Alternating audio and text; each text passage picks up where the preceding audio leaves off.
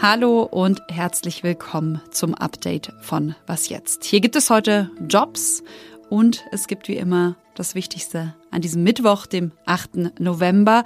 Wir schauen, was über das unterirdische Tunnelsystem, das unterirdische Netzwerk der Hamas im Gazastreifen bekannt ist. Außerdem geht es um die AfD und um die Frage, ob und wann die Ukraine EU-Mitglied werden könnte. Ich bin Konstanze Keins und der Redaktionsschluss wie immer 16 Uhr. Werbung.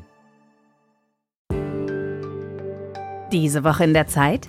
Die Bücher des Frühlings. 16 Seiten blühende Fantasie. Von gefährlichen Liebschaften, einer Flucht auf dem Mississippi und magische Erzählkunst. Das Literaturspezial zur Buchmesse in Leipzig. Die Zeit, Deutschlands größte Wochenzeitung. Jetzt am Kiosk oder direkt bestellen unter zeit.de/slash bestellen. Das israelische Militär dringt nach eigenen Angaben ja immer tiefer in den Gazastreifen ein.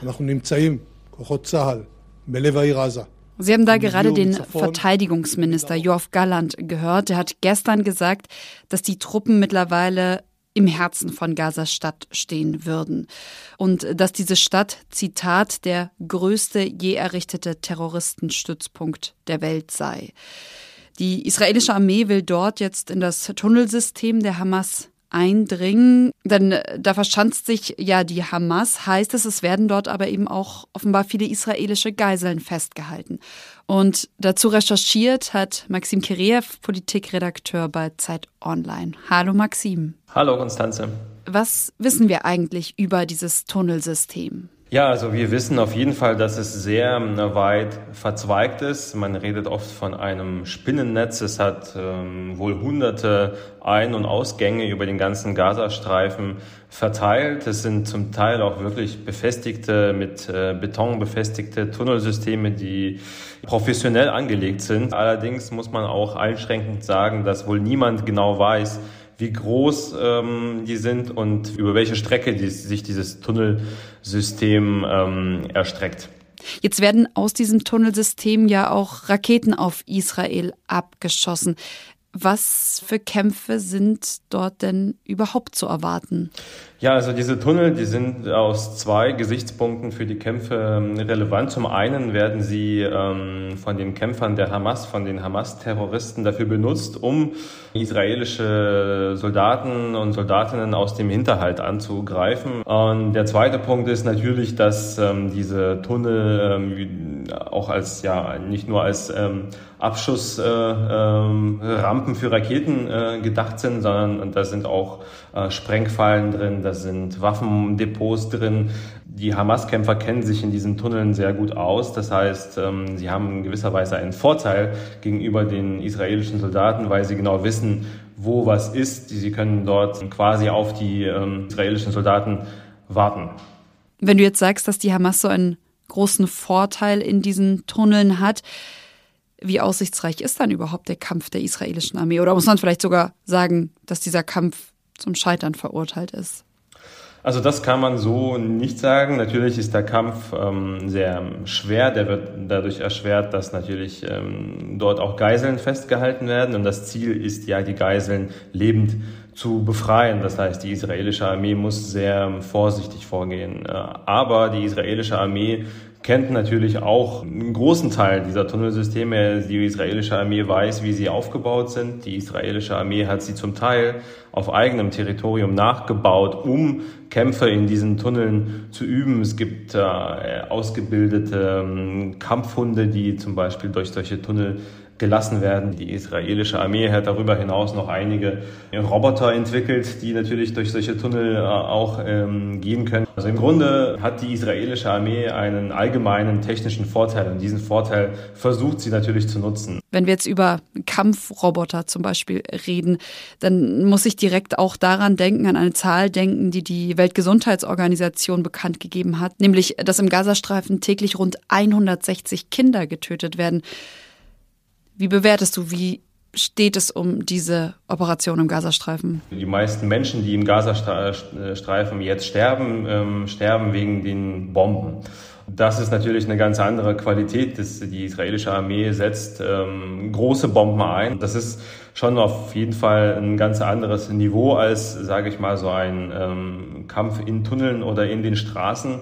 Ähm, ja, die israelische Armee hat offenbar entschieden, dass für sie höhere Priorität hat, diese Anlagen, diese Tunnel zu zerstören, als, sage ich mal, möglichst äh, zivile Opfer zu vermeiden. Danke für das Gespräch, Maxim. Danke. Wenn in Sachsen-Anhalt gerade Landtagswahl wäre, dann würde die AfD voraussichtlich ähnlich viele Stimmen bekommen wie die CDU. Die äh, letzte Umfrage, die ist ungefähr zwei Wochen alt, sieht die AfD sogar als stärkste Kraft. Normalerweise würden uns hier zwei Wochen alte Umfragen ehrlich gesagt nicht unbedingt beschäftigen, aber gestern ist es nochmal anders relevant geworden, denn der Verfassungsschutz in Sachsen-Anhalt hat den AfD-Landesverband als gesichert rechtsextrem eingestuft. Ja, und dessen Chef, der heißt Jochen Hollmann, hat das im MDR dann so begründet. Der Landesverband vertritt nicht nur weiterhin verfassungsfeindliche Positionen, die zur Einstufung als Verdachtsfall geführt haben, sondern hat sich vielmehr seit der Corona-Pandemie derart radikalisiert, dass eine systematische Beobachtung unter Einsatz nachrichtendienstlicher Mittel gerechtfertigt ist. Ja, wie hat der Verfassungsschutz diese Radikalisierung festgestellt? Er hat Äußerungen von Abgeordneten und Funktionären der AfD untersucht und ist darin eben immer wieder auf islamfeindliche, auf rassistische, auch auf antisemitische Aussagen gestoßen. Viele Beispiele will ich hier auf keinen Fall bringen, aber um mal ein Gefühl für den Sound zu geben, hören wir mal rein, was zum Beispiel der Abgeordnete Hans-Thomas Tilschneider vor ein paar Wochen im Landtag gesagt hat. Friedrich Merz hat einmal verniedlichend von kleinen Paschas gesprochen. Ich würde nicht von kleinen Paschas sprechen, sondern von abgestumpften Barbaren, von verzogenen kleinen Monstern. Die AfD will sich jetzt gegen die Einstufung zu Wehr setzen. Das hat jedenfalls der Landeschef Martin Reichert angekündigt. Ebenfalls im MDR war das. Wir werden natürlich äh, die juristischen Mittel äh, ergreifen, die notwendig sind, um uns äh, gegen diese äh, Diffamierung dieses Inlandsgeheimdienstes zu schützen.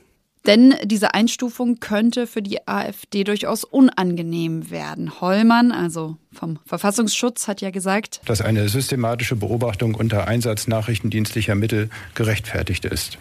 Ja, was könnte er damit genau meinen? Das haben wir Christian Part, Politikredakteur bei Zeit Online, gefragt.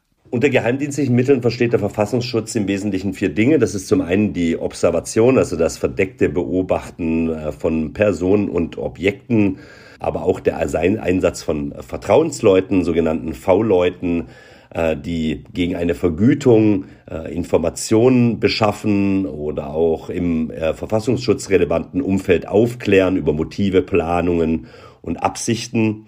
Ähm, es gibt die Telekommunikationsüberwachung, das heißt das Abhören und Aufzeichnen von Te Telefonaten oder das Öffnen von Briefen. Und zu guter Letzt äh, kommt auch noch die Internetbeobachtung dazu, das heißt alles, alle Aktivitäten, die im Internet stattfinden. Wenn wir mal in den Bund schauen, dann gilt die AfD bisher übrigens als rechtsextremer Verdachtsfall. Also das ist sozusagen eine Stufe vorgesichert rechtsextrem.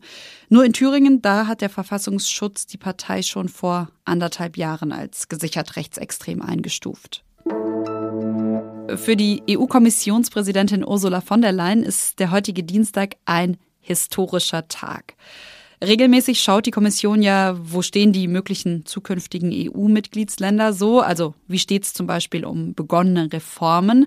Und heute hat die Kommission ihren neuen Fortschrittsbericht vorgelegt und empfiehlt, ja, es soll Beitrittsverhandlungen mit der Ukraine geben. Das Land habe nämlich Konkretes geleistet, hat von der Leyen gesagt, zum Beispiel eine Reform der Verfassungsjustiz oder die Ukraine habe eben auch ein Antikorruptionsprogramm auf den Weg gebracht oder auch Maßnahmen, um den Einfluss der Oligarchen einzudämmen. Ja, jetzt ist also diese Empfehlung der EU-Kommission da. Jetzt müssen aber erstmal die 27 EU-Staats- und Regierungschefinnen ran, äh, die tagen Mitte Dezember und müssen dann nochmal einstimmig beschließen, dass die Beitrittsverhandlungen tatsächlich losgehen sollen. In dem Bericht der EU-Kommission geht es aber nicht nur um die Ukraine. Auch Moldau kann zum Beispiel darauf hoffen, dass die EU-Beitrittsverhandlungen starten. Und Georgien soll jetzt den Status Beitrittskandidat bekommen, was sozusagen der erste Schritt in diesem ganzen Beitrittsprozess ist.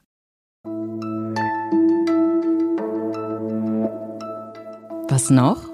So, jetzt kommen wir hier zu Konstanzes Jobbörse, die ich am Anfang ja angekündigt habe. Neuerdings wird es bei Zeit Online, also ab kommendem Jahr, möglich sein, ein Redaktionsvolontariat zu machen. Also wir werden hier Nachwuchsjournalistinnen und Journalisten ausbilden. Und ich würde behaupten, dass das vielleicht die coolste Ausbildung der Welt ist. Zumindest für mich wäre sie das gewesen. Aber fast zeitgleich mit uns hat auch noch jemand anders einen ganz interessanten Job ausgeschrieben. Das äh, schottische Zugunternehmen ScotRail äh, bietet Ausbildungsplätze an und zwar als Lokführer für die West Highland Line. Das ist nicht irgendeine Zugstrecke, sondern die Zugstrecke, auf der die Fahrten des Hogwarts Express in den Harry Potter Filmen gedreht worden sind. Das ist eine wunderschöne Route zwischen Glasgow und der Westküste. Über alte Viadukte fährt man da und die Weite der Highlands. Ich hoffe, äh, Ihnen kommen jetzt direkt Harry Potter äh, Filmszenen in den Kopf. Kleiner Downer vielleicht, Dienstort ist nicht Gleis 9 Viertel, sondern ein kleiner Ort am Fuße des höchsten britischen Bergs. Trotzdem, falls Sie jetzt äh, mehr Lust auf Journalismus in Berlin haben, die Stellenausschreibung von Zeit Online für das Volontariat, die finden Sie in den Shownotes dieser Folge. Das war's von Was jetzt und von mir, Konstanze Keins. Ich sage Tschüss und weise Sie schon mal auf eine spezielle Was jetzt Folge hin und zwar morgen früh. Morgen ist ja der 9. November, also ein sehr spezieller Tag in der deutschen Geschichte. Unter anderem war da 1938, also vor 85 Jahren, die Reichspogromnacht. Einerseits deswegen, aber auch wegen der aktuellen Lage bereitet meine Kollegin Pia Rauschenberger gerade eine ja, wie gesagt, spezielle Folge von Was jetzt vor. Und zwar wird sie sich darin monothematisch dem Thema Antisemitismus in Deutschland widmen. Wenn Sie uns schreiben wollen, dann geht das wie immer an wasjetzt.zeit.de. Ich wünsche Ihnen jetzt erstmal einen ganz entspannten Abend. Tschüss.